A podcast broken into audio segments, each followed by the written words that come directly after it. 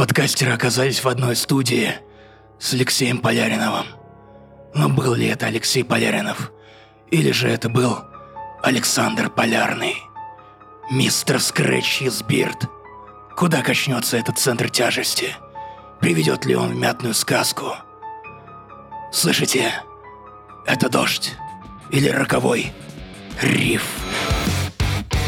Друзья, это подкаст «Не занесли» спешл про Алан Вейк 2, в который мы позвали настоящего писателя, а не как Алана Вейка, Алексея Поляринова. Писателя, чьи книги мы вам представлять не будем, потому что, во-первых, мы это уже делали, во-вторых, вы можете погуглить, узнать, чем Леша знаменит, спойлер, всем, и переводами, и книгами, и, в частности, видимо, хейтерской позиции относительно Алана Wake 2. Друзья, сегодня мы тут собираемся обсудить новинку от Remedy, а у нас представлено три стороны этого вопроса.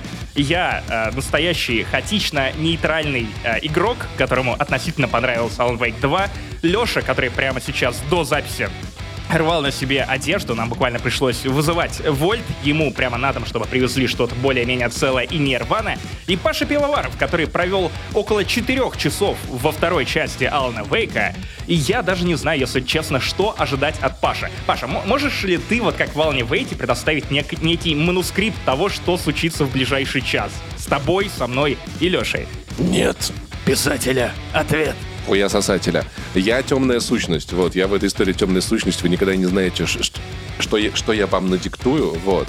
И хочу отдельно пошутить про то, что Леша молодец, он вырвался из темной обители, в которой сбывалось все, что, что писали и снимали люди, которые писали и снимали про то, что все будет плохо. Сейчас вообще это очень было хорошо, да. Друзья, э, давайте сразу сходу обсудим то, что прям необходимо, во что необходимо ткнуть пальцем, а именно стейка про то, что, кажется, Хидео Кадзиме и Сэму Лейку нужно пососаться во что бы то ни стало. Если, ребят, у вас есть, у меня есть номер Кадзимы, если у вас есть финский номерочек Сэма Лейка, а, давайте уже, пожалуйста, соединим их где-то в Тиндере, потому что после Алана Вейка 2, ну, совершенно кристально ясно, что это, во-первых, один человек, во-вторых, это идеальное Подожди, свидание. Чел, чел, чел, чел, я напомню, мы все играли в игру про детектива, которая называлась «Максимальная боль», но как бы это было на поверхности постоянно перед нами. Алан на Давай пишет книги про Алекса Кейси, что по-русски, наверное, был бы Леша Делов. Знаешь, вот детектив Леша Делов вот из Следственного комитета, понимаешь? Алекс Кейси, потому что у них прав не было на вот. Макса Пейна. На тот да, но согласись, как... Да. И, знаешь, мне кажется, на самом деле это особенность, которая объединяет не нативно англоговорящих людей, когда они добираются до, до, до английского, типа меня, например, понимаешь? Потому что я бы... Я Каудор. Бы, если бы это я, не город. Если бы я... Это дверь в корову. Мы, мы с Ваней как-то шутили про то, что если, если бы я делал игру вместе с Кадзимой, то главный герой э, плыл бы на плоту, который переворачивался бы, понимаешь? И, Plot twist, я понял. И при этом да, на motion capture позвали бы Юрия Лозу, который просто нужен только потому, что 100%. у него есть песня «Плот» и, и само все, ничего да. Ради там гэга, нет. ради гэга, вот. конечно. И само собой, э, главные герои искали бы, искали бы некоторого ирландца по имени МакГаффин э, всю видеоигру Только свою. шотландца, Мак, Мак шотландца. О, окей, шотландец получается, да. МакГаффин был бы шотландец, и его... Э, блин, сейчас я за... Чё, вот, вот Максим персонаж, который меня бесит в неожиданных концовках. Напомни, как его зовут.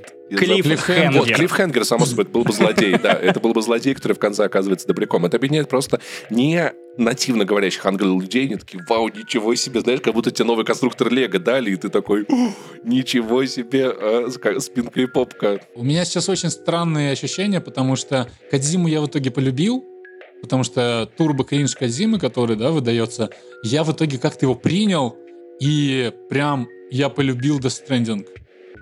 Несмотря, конечно, на все, что я понимаю все про него, но как бы это кайфовая игра. А Валан, Алан Вейк, Так, смотри, а вот такой вопрос. Смотри, нет. смотри, а вот вообще то, что делает Remedy, как у тебя... Давайте обозначим наши позиции да. в целом по творчеству вот, Remedy и заодно, и заодно скажем, а кто послушал, что было раньше? Про Алана Вейка из вас, ребят? Я, я так старался, писал конечно, сценарий. мне Хороший очень выпуск? понравилось. Да я, да, я благодаря тебе узнал, о чем эта игра, потому что, конечно же, мой Я сам э, узнал благодаря тейк- этому сценарию. Мой главный тейк про видеоигры всегда, что, ребят, я люблю книги, я читаю книги каждый день. Я беру геймпад в руки не для того, чтобы читать ваши ебучие записки. А я не Нахуй читаю А книги. если это диско Элизиум? Это книга. Где вся игра книга? Записка Элизиум. Это исключение. Это исключение. Единственное исключение, которое, на которое я пошел, и я очень рад. Я очень люблю Remedy. Макс Пейн одна из самых важных игр моего детства. Я проходил, наверное, раз 30, я не знаю.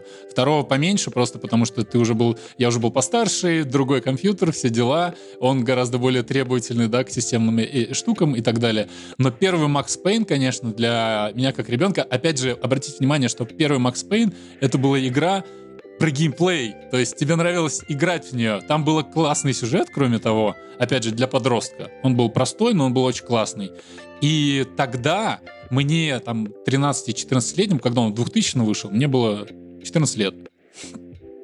Я... а, Помните этот момент, когда он в своей галлюцинации вдруг понимает, что он персонаж, и видит как бы э, доску выбора оружия наверху и такой смотрит мне, и я такой, вау! Но мне 14 лет, по- поэтому это простительно. Я такой, вау, как гениально! Невероятно, как круто! И мне кажется, что э, Сэма Лейка, сценариста, это немножечко сломало. Потому что он, видимо, подумал, что если ты несколько раз удачно пошутил на тему э, персонаж, осознаешь, что он персонаж, то ты можешь оседлать эту тему и э, как на Господи, уже мертвую лошадь загонять спустя 23 года, Так. и никто этого не заметит. Тихо, Хотя тихо, мы, уби- мы убегаем в своем хейте. Окей, вторая часть тебе А, тоже, видимо, Ну нравится, почему но лошадь меньше. умерла? Вторая, подумал вторая писатель. часть, э, это Макс Пейн, тоже охрененная, согласен. Она уже, конечно, меньше вызвала эмоций, просто потому что это то же самое, э, просто получше сделанное, э, но уже не такая вот революция, как ты такой, ни хрена себе, где первый Макс Пейн — это игра, где ты 20 раз мог переигрывать одну сцену, просто чтобы наиболее эффектно туда влететь. Alan Wake я про- прошел сильно позже, потому что у меня э, не было компьютера, потом очень долго. Потом я переехал в Москву в одиннадцатом году, в тринадцатом я купил себе наконец-то ноут- ноутбук, который тянул кое-какие игры, вышедшие примерно в 2010-м. Тогда я прошел Алана Вейка. Мне скорее понравилось, но я забил полностью на сюжет, потому что я примерно в середине понял, что это какая-то немножечко графомания, где твисты ради твистов, Ну, который еще и пытается прикидываться одновременно и Стивеном Кингом, и Твин Пиксом, но при этом, ну, она берет оболочки, как будто бы, что Стивена Кинга, вот писатель, без алкоголизма, не в штате Мэйн, но приезжает лечить свой а, писательский блог.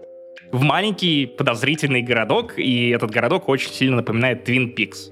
Напомни мне потом, я, чтобы я про Алана Вейка как персонажа прогнал. У меня все время... как- Мне хочется сказать про то, какие у меня претензии конкретно к этому персонажу. Это, кстати, это, это отлично, потому что в прошлом подкасте я, как бывший главный редактор, кричал на изображение главных редакторов э, Spider-Man 2. Сука, откуда у вас столько времени? Сейчас ты, как профессиональный писатель, будешь орать на Алана Вейка, где ты, сука, берешь деньги, как ты Не- не- пишешь. даже не в этом де- дело, не в деньгах, просто там э, куча других проблем у него, как у персонажа. Потом у нас был Quantum Break. Quantum Break, Quantum Break Quantum Break был. я тоже просто пропустил, потому что у меня был слабый компьютер, Да, у меня ну, не было нормально. Xbox, я не играл в него, но, видимо, я ничего не упустил.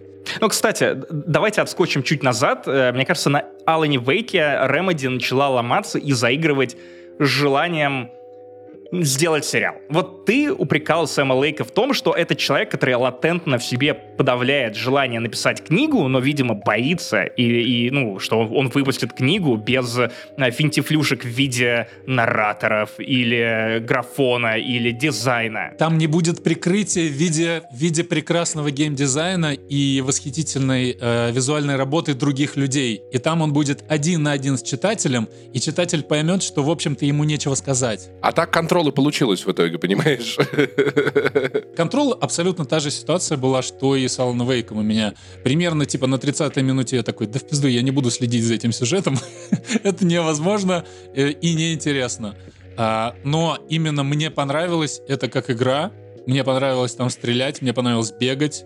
То есть э, она довольно динамичная, и арт-дизайн в ней, то есть э, чуваки, которые занимаются арт-дизайном в Remedy, вообще респект. В том числе второй Alan Wake, арт-дизайн в нем это просто разъеб. Это, нечто. это просто, это безумие. Да, да, Но это я, я вел вот к чему.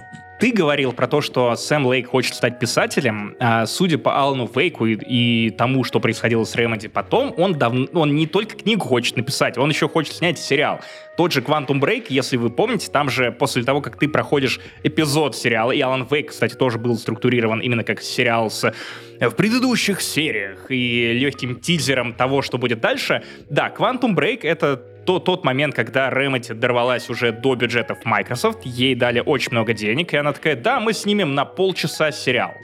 Ну, то есть там несколько эпизодов, которые будут собираться в зависимости от принятых решений, амбициозная идея, которая еще, видимо, рифмовалась с тогдашним позиционированием Xbox, который такой, мы не просто игровая консоль, мы мультикомбайн. Они реально же говорили это со сцены, когда начали размывать собственный фокус, говорить, что мы, ну вот не только мы вот про игры, вообще-то мы оккупируем вашу гостиную. Это получается, что босс комбайн в первом Alan Wake это отсылка, типа? это да, это к тому, во что превратится Remedy. Ну и Quantum Break тоже это история, которая очень напирала на сюжет и на, собственно, оригинальность, но не могу сказать, что по итогу она получилась супер оригинальной. Опять же, сила Remedy как будто бы это мышапы. Как в случае с Максом Пейном, это мышап всех вот этих историй про hardboiled detective. Алан Вейк — это мышап всех историй Стивена Кинга, ну и вот Twin Peaks. Вот, вот это прям даже калькирование уже. Макс Пейн вышел вовремя. Он вышел в нужное время, и в 2000 году это действительно было свежо и остроумно, потому что тогда не было такого количества... Ну, то есть тогда мышапы были в моде. Сейчас в ТикТоке мышапы тоже очень модные. 50 Цент под Надежду Кадышеву. То, пожалуйста, миллион просмотров в легкую. ТикТок — это типа 3 минуты, он не сильно занимает твоего времени. А когда у тебя мышап на 20 часов, пошел ты нахуй. типа, понимаешь? Здесь... Э, Паш, э, ты что думаешь про Quantum Break? Почему вы именно про Quantum Break меня спрашиваете? Потому что я написал и рецензию, и сделал мнение, и обзор про эту игру, и она меня заебала тем количеством контента, который я выдал. Нет, не, пусть, пусть он с Макса Пейна начнет. Окей, в первом Макса Пейна я играл совсем чуть-чуть. Когда вышел второй, мне было меньше лет, чем Леша, когда он играл в первый, и я его очень сильно полюбил.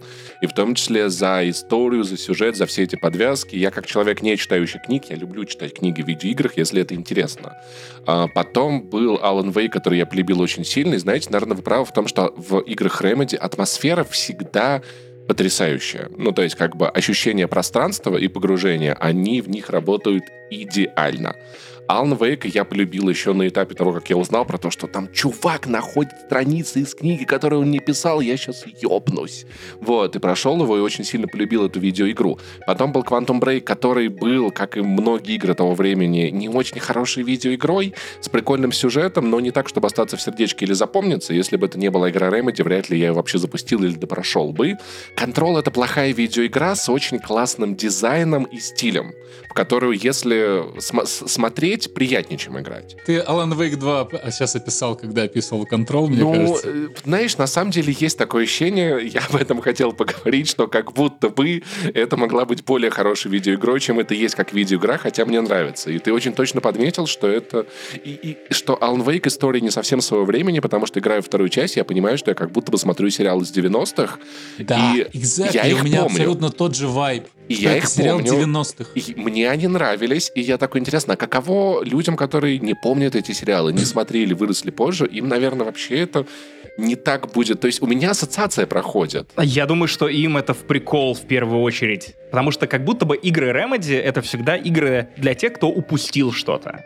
Макс Пейн — игра для тех, кто пропустил нуарные детективы, Алан Вейк для тех, кто пропустил Твин Пикс и, опять же, Стивена Кинга, для тех, Quantum Break для тех, кто пропустил квантовый скачок и школу. Потому что Quantum вот. Break, понимаешь, а... он очень стильно собран, это стильно собранная научная фантастика, которая, по сути своей, работает не очень хорошо, но отдельные ее элементы классные, понимаешь? Да, ну а, а Control — это просто калька с SCP. Да, это как и все у Remedy. Мне кажется, знаешь, что мы замкнулись на Сэме Лейке как лице компании Remedy, а мне кажется, что там есть какие-то супер-ниндзя в Remedy, которые реально гении, и они делают вот этот арт-дизайн и атмосферу, что ты ёбнешься просто. Проблема в том, что что потом в нее внедряют графоманию Сэма Лейка, и это просто все ты такой...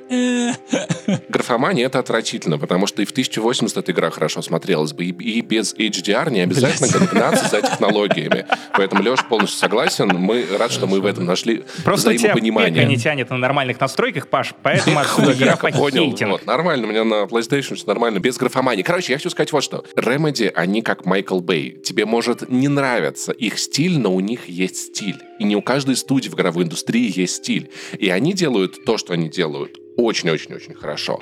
Нравится, не, не нравится, это другой вопрос. Но у них есть собственное лицо и почерк, это очень круто. А я соглашусь. Если честно, вот э, всем самым унылым главам за Алана Вейка из второй части Алана Вейка я предпочту 10 Assassin's Creed Миражей. Не в смысле, что я буду играть в Assassin's Creed Mirage, а наоборот, что а тебе лучше пусть будет... не тянул, ждем стрим. Не-не-не, я, я все, рус, русский язык меня подвел. Нет, я имею в виду, что лучше я я, я поиграю во что-то странное, нескладное, но при этом, ну, визионерское, пусть даже это визионерство, которое мне конкретно не близко, потому что в этом, ну, может быть, и нет оригинальности, потому что, опять же, Remedy — это удачные и не очень удачные мышапы. Но, по крайней мере, ты видишь э, в этом гораздо больше старания, чем в конвейерных играх с открытым миром. Но у, у меня есть спорный тейк, что на самом деле, почему я предложил начать это обсуждение с того, что Кадзиме и Лейку нужно пососаться немедленно, Э, да, наверное, потому что Alan Wake 2 вызывает у меня ровно те же самые эмоции, что и Death Stranding. Это не игра, которую я полюблю. Совершенно точно нет. Это не игра, которая приносит мне очень много удовольствия. Но это игра, которую, которую ну, я, я просто я не могу подобрать ближайших аналогов для сравнения и описания того, что такое Alan Wake 2. Ты можешь раскрутить эту игру на несколько деталей про Resident Evil или там другие механики, но при этом Лей Нуар, в частности, или игры про Шерлока от Frogware с украинской студии. Но, э, по сути, это э, это игры, которые могут три часа не давать тебе геймплея. Ты скитаешься по лесу, ты скитаешься по лабиринтам этого мрачного Нью-Йорка, играя за Алана Вейка. И э, это игры, которые дают тебе опыт и не слишком парятся о том, как именно ты определяешь их жанр. Что это? Это симулятор ходьбы, это детектив, это, это экшен, или это, э, или этот хоррор, я или мог, survival Я могу horror. подытожить твою мысль, если ты не против. Что Assassin's Creed может сделать много какая студия, но игру Кадзимы никто, кроме Кадзимы, не сделает. Игру Remedy никто, кроме Remedy, тоже не сделает. Все, все так, все так. И это игра, которая не приносит мне удовольствия. Но это игра, которую я в любом случае пройду до конца, и я ее уважаю. Даже несмотря на то, что я с Лешей согласен по поводу графомании, но местами, если это не э, цитаты из манускрипта, эта игра приносит мне много удовольствия именно тем, насколько она странная, насколько она всратая и невозможная, невоспроизводимая в любых других условиях у любой другой студии. Это причина, почему я продолжал играть, да, в нее тоже. Я, в принципе, под этим подпишусь. Ну и прежде чем мы обсудим Ална Вейка 2, друзья, рекламная пауза. В этот раз, э, благодаря сервису Ясно, который поддерживает наш подкаст уже не в первый раз, спасибо им большое, мы поговорим про страхи, раз уж тема у нас страшная, игра местами пугает, и мы, как люди взрослые, все больше в этом задумываемся. И я все чаще рефлексирую эту историю про сны, про то, о чем мы поговорить так, таким с психотерапевтом, надо ли делиться, потому что была у меня такая мысль, типа, блин, ну сны все-таки, ну мне уже, блин, не пять лет, я не буду их трактовать, типа, вот, мне приснилось, что я вот, значит, где-то там что-то, и пока не... Будешь ли ты лезть в Соник, где тебе объясняют, что значил тот самый синий вот. Ёж Соник, который облизывает я буду, тебе стопы? Я буду лезть в полдник, потому что это вкусно.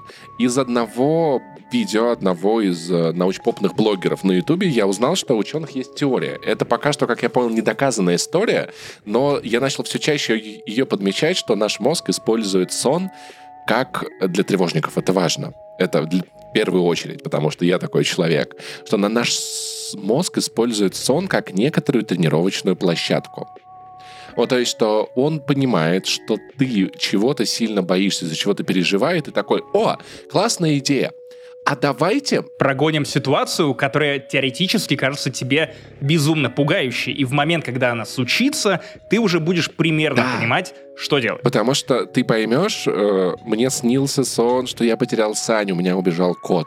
Во сне. В каком вообще просто офиге я был, просыпаюсь такой, Санечка, ты где? Чертов, а мой мозг такой, ну я дам Паше потренироваться, это же такая классная идея. Пока его организм восстанавливает силы, я загружу ему туда один из самых больших кошмаров, который он испытывает каждый день по чуть-чуть, потому что я такой человек, что, чтобы ты понимал, когда я прихожу домой, мне первым делом важно найти кота, потому что я такой, а вдруг я просто не заметила, как он выбегал, пока я открывал и закрывал дверь, и его сейчас нет, или он вылез через... или что-то, или пришли люди, его украли. Вот. Я считаю, что сны особенно такие тревожные, это очень классная тема и для обсуждения с терапевтом, и в целом для того, чтобы понимать по жизни, что для тебя действительно важно, а что для тебя действительно не важно. Что тебе обычно снится? Сны в целом помогают как-то более ясно очертить твои страхи и тревоги, и я, например, одно время обсуждал со своим психотерапевтом, что мне делать, если у меня снова случается сонный паралич ну, ты знаешь, то самое ощущение, Слышал, когда слава ты богу, ни разу не состояние испытал. невероятного ужаса.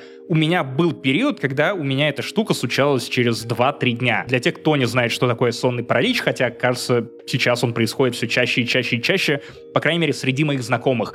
Это ощущение, что ты не можешь сдвинуться, у тебя нет контроля над твоим телом, потому что ты просыпаешься в такой фазе сна, и ты до конца как бы не просыпаешься. Ну, при этом тебе кажется, что в углу стоит некая фигура. Эта темная фигура при этом может быть представлена самыми разными образами. От демонов до твоих родителей, до профессора Снейпа из Гарри Поттера. Прочтите другую книгу. И это вот такая вот тема, когда твой мозг э, просыпается, но так случается, что организм не просыпается. У тебя включается сознание, но все остальные функции организма находятся так, как будто бы во сне, и ты видишь все, что происходит, и ощущаешь, но твой организм все еще не включен. Ноги, руки не работают, ничего не работают. Да, и это страшная вещь, которая, как я слышал, помогает понимание того, как он работает, и напоминание себе в такие моменты, что это не, это не кошмар наяву, просто, просто это такой процесс, так происходит. Как у тебя это прошло или сократилось? Я обсуждал это со своим терапевтом, который опять же, практикует КПТ, когнитивно-поведенческую терапию, то есть чаще всего тебе дают чек-листы того, что ты можешь сделать, если эта ситуация Блин, повторяется. Знаешь, что это не искоренение причины, но при этом это максимально практическая часть КПТ, э, именно терапевтирования. КПТ это как будто бы ты живешь по гайдам, знаешь. Вот как будто у тебя на каждую проблему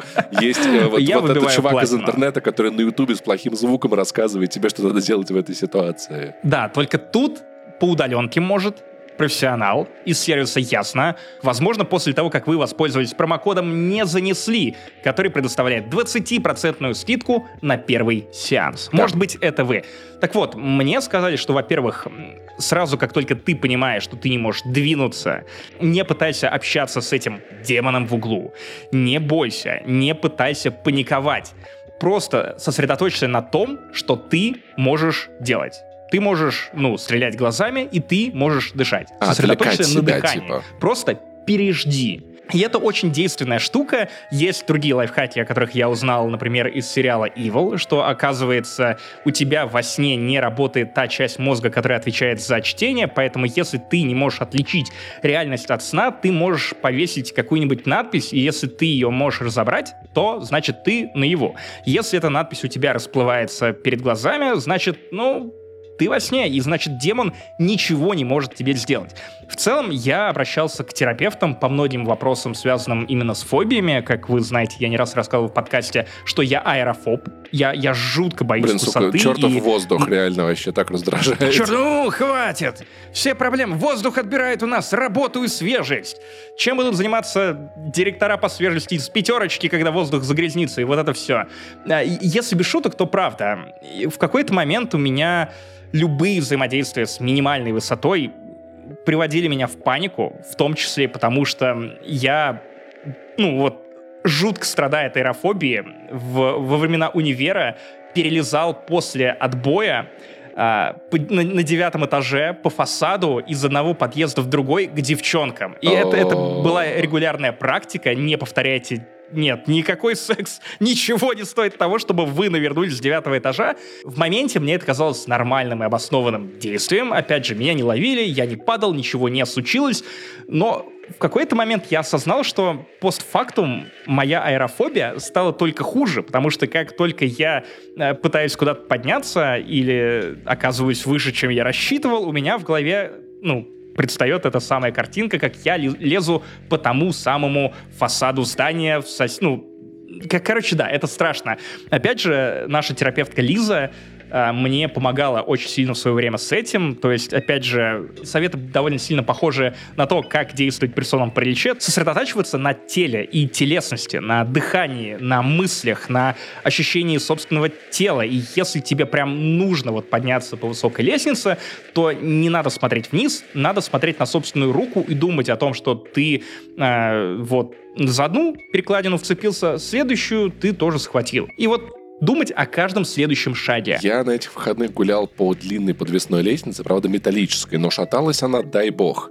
И вот я, например, мог спокойно смотреть себе, под ноги, такой, вау, какой красивый щель. В то время моя подруга шла за мной и такая смотрела в спину просто упертым взглядом вообще и таким, типа, я ни на что не смотрю, кроме твоей спины, просто пусть это все закончится, хорош с ним сосредотачиваться. А я боялся летать, потому что я боялся аэропортов. А вдруг я опоздаю, а я забуду паспорт, а я там что-то не успею, я куда-то неправильно пойду, и в терапии действительно прорабатывал это, типа, а что ты можешь с этим сделать?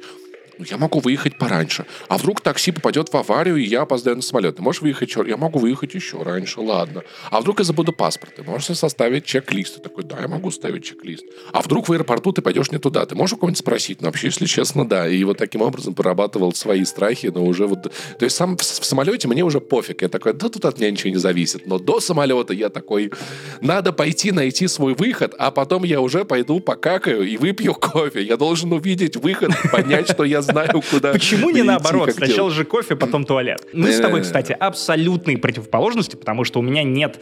Ну, окей, я не боюсь аэропортов, я знаю, когда мне нужно выехать, я знаю, с чем я столкнусь по дороге, но как только эта хреновина начинает разгоняться, я такой, так, ну все, я смотрел сериал Lost, опять же, мозг мне вкидывает эти картинки с тем, как я перелезаю по фасаду, но только я не вцепляюсь и успешно приземляюсь на соседний балкон. Нет, я, я падаю прям вниз и вижу еще, как терапевт мне машет сверху с девятого этажа, типа, а я тебе говорил, что надо было вот... Теле, да. а, сосредоточься одной рукой, второй Слушай, рукой. А я в самолете, у меня такая логика, типа, ну а что я сделать могу? Я, что? я пристегнулся, что я сделал? Ну я ничего сделать не могу. Ну ладно, окей, ну окей. я больше сосредоточен на себе, да, и на том, где я могу облажаться. Это для меня страшнее, чем если облажается пилот. Ну, а ну, уже ничего не сделать, ну, вот такие вот дела. Поэтому, друзья, если вы, как Алан Вейк, боитесь темноты, если, в отличие, опять же, от этого именитого американского писателя, у вас под рукой не оказывается кликера, который способен зажечь свет даже там, где клубится абсолютный мрак, то сходите на терапию и выясните, что именно заставляет вас бояться. Правда, серьезно. Просто Пройдите по ссылке в описании подкаста, где бы вы нас не смотрели или не слушали. Воспользуйтесь промокодом «Не занесли», который, опять же, предоставит вам 20% скидку на первый сеанс и разберитесь, что там в темноте. Может быть, вас пугает то, что это не озеро. Океан. Давайте переходить к сути. Я готов поспорить с Лешей по поводу графомании, потому что у меня есть сильный тейк. Если у нас тут дебаты, давайте я в роли модератора буду. А, сначала я даю три минуты Леше на объяснение собственно, собственного тейка и мысли, после чего мы перейдем к Паше. Давай. Ну что, Леша, готов? Три, два, один. Писатель был не готов, но он все равно начал обсуждение. Короче, э, главный тейк, который меня ужасно э, фрустрирует всегда по, по поводу мета. Э, то, что про Alan Wake все пишут, что это якобы мета. Сама эта игра, как, поскольку Сэм Лейк не очень изящный автор постоянно тебе тычет в лицом, что она мета, и там появляется Сэм Лейк, и произносится слово мета и постмодерн, и я, как человек, который немножечко читал лекции по постмодернизму, у меня начинает э -э лицо скрючиваться. Чувствуете этот флекс? Я как а человек, а который немножечко, немножечко больше, читал Можешь немного лекции. больше обсудить для людей, которые не читали лекции и даже их не слушали по постмодернизму? Я сейчас к этому веду как раз. Я приведу три очень четких примера. Писатель вел мысль не спеша, как старушку через дорогу. Блять. Сейчас, сейчас просто прикиньте, Марк Сутерберг просто достает блокнот такой, так, как сейчас я узнаю, как работает мета. А, уже российская полиция уже выехала, да, типа, запрещенная организация. Мы слушали у Лешу, Леша читал лекцию про мет, ого. Ого, пускал метастазы? Мне кажется, что в поп-культуре современной слово мета и сам по себе мета, сама по себе мета как прием, идея мета, она очень обесценилась и практически не имеет смысла. Под метой у нас, по сути, сегодня понимается Дэдпул, который ломает четвертую стену. Или э, Рик, который кричит «Ха-ха, 8 сезонов Морти» и так далее. Типа «О, Рик понимает, что он типа в сериале». Это типа самый поверхностный уровень, э, который может быть, и меня он всегда раздражает тем, что это немножечко самый ленивый способ, во-первых, и во-вторых, он сделан исключительно для того, чтобы вызвать у зрителя самую простую эмоцию. Знаешь, это вот когда автор не старается ничего делать, самое простое, что он может сделать, это раз, разломать четвертую стену. Или показать тебе локацию, как из первого Макса Пейна, позвать того же актера э, Джеффри МакКефри, по-моему, который озвучивал Макса Пейна, да, и показать развивающийся нуарный плащ и грустное финское ебало Сэма Лейка. Очень кратко, гораздо э, более кратко, чем я сейчас буду, Дима Веснин в Твиттере э, резюмировал Alan Wake, он написал, что Alan Wake 2 — это первому игроку приготовиться от мира игр это тоже абсолютно такое пустое медиа, которое исключительно миксует тебе все, что ты знаешь, не пытаясь ничего этим сказать. И, в общем, я с этим тейком согласен, хотя он может быть э, Ой, грубо Паша звучит. нахмурился, Паша любит этот да. фильм. Э, ну, ну, не то, что прям люблю, мне понравилось. Это, не знаю, если мне что-то нравится, не значит, что я что-то люблю. Блять, Паша! По-настоящему стоящий постмодернистский роман — это «Бойня номер пять» э, Курта Вонигута. А, для тех, кто не знает, в чем там сюжет, Или я чуть-чуть предыдущие четыре. А, да, потому что а, это будет очень важно для понимания Алан Вейка 2, потому что Алан Вейк 2 построен практически так же, только плохо. Суть в чем? Роман начинается с мета-истории, в которой в первой главе Вонигут рассказывает о том, как он э, побывал на войне, и он пережил бомбардировку Дрездена. Он выжил в Дрездене, когда его разбомбили за сутки. А когда он вернулся в США, он пообещал своему издателю, что он напишет роман про это. Потому что ему казалось невероятно важным об этом рассказать. Об этом опыте, который преследовал. У него, естественно, был ПТСР.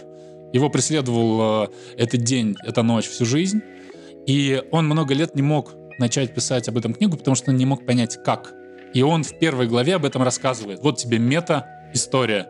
А, что такое мета? Это явление, которое осознает само себя через приемы, которые используются внутри, в общем, этого медиа. Таким образом, Курт Вонигут рассказывает нам, что вот я не знал, как написать роман. Я встретился со своим сослуживцем. Он был женат, и я увидел, что его жена как-то очень странно на меня смотрит.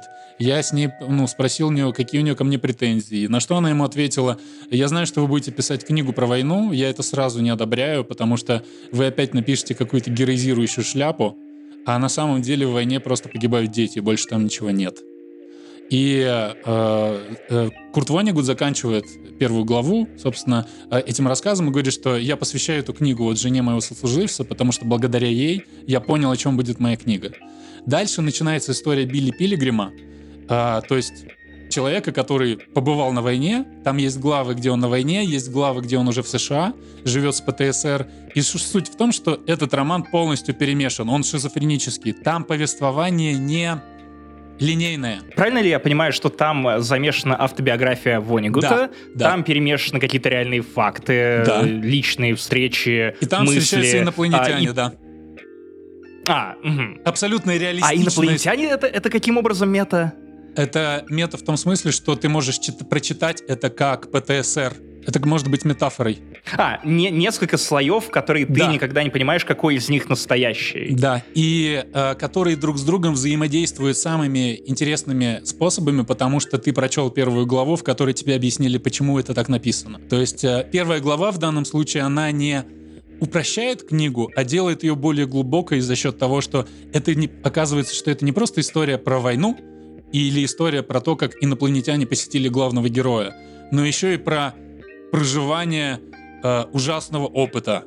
И этот ужасный опыт выражается в том, что человек разговаривает с инопланетянами, а ты думаешь, это реально инопланетяне? Или он просто, ну, поехал кукухой за счет того, что он увидел, что случилось в Дрездене? И потом э, даже структура этой книги очень хорошо э, объясняется внутри самой книги, потому что инопланетяне учат Билли Пилигрима путешествовать во времени. То есть за счет того, что да, структура этой книги объяснена в самой книге. Я обожаю эту книжку. Эта книжка написана типа в 50-х годах. И она написана еще задолго до того, как термин постмодернизм вообще возник. Но при этом это классный мета-роман, и это классный постмодернистский роман, потому что это роман, в котором описано что-то настоящее. Курт Вонигут схватил настоящую эмоцию, он рассказал о том, что у него болит по-настоящему, о том, что его волнует, и он рассказал о том, почему он об этом хотел рассказать. Вот это пример хорошего мета-высказывания. Так, а Alan Wake 2? Нет, Alan Wake 2 мы к нему еще придем, а, к этому бардаку. Второй пример э, — это фильм, мне кажется, немного недооцененный, это «Семь психопатов» Мартина Макдоны. Это тоже мета-фильм, потому что главный герой, которого зовут Марти, как ни странно, который пишет сценарий, э, э, господи, криминального боевика. И этот фильм о том, что Марти не хочет писать криминальный боевик, потому что он против насилия. И как бы это подается как шутка, но сам весь фильм начинает раскрываться э, как высказывание автора о том, что вообще-то он ненавидит насилие, но индустрия развлечений устроена так, что ты не можешь написать криминальный фильм без того, чтобы кому-нибудь выстрелили в лицо. По-моему, Прости, это пожалуйста, круто. у меня возникает другая ассоциация, Паша меня, наверное, поддержит. Самый лучший фильм первая часть, когда Гарик Бульдог Харламов срет в кинозал, и ты оказываешься внутри этого унитаза. Это же буквально фильм про то, что ты не можешь снять российскую пердежную всосную комедию нормально, чтобы это, это, ну, чтобы это было нормальной комедией, а не а, самым лучшим фильмом. Но да, это тебе тоже, не кажется, тоже что глубину в целом можно накопать где угодно, в том числе и в Алане Вейке 2? Нет, в Алане Вейке у меня с этим проблема, мы к этому перейдем. И третий пример очень кратко, это первый фильм, первый полнометражный мультфильм «South Park», где, как ты помнишь, сюжет заключается... Большой, том, длинный, необрезанный? И я не помню полное, по-моему, да. Да, да, он так а, называется. Фильм о том, как выходит мультик Терренс и Филипп. Родители узнают, что там пердят людям в лицо и решают его запретить. И, то есть, и этот фильм о том, как э, консервативные граждане США пытаются навязать цензуру. А этот фильм очень... Этот фильм, наверное, мультик. Этот мультик очень мета, потому что он комментирует то, что происходит с ним самим в этот момент.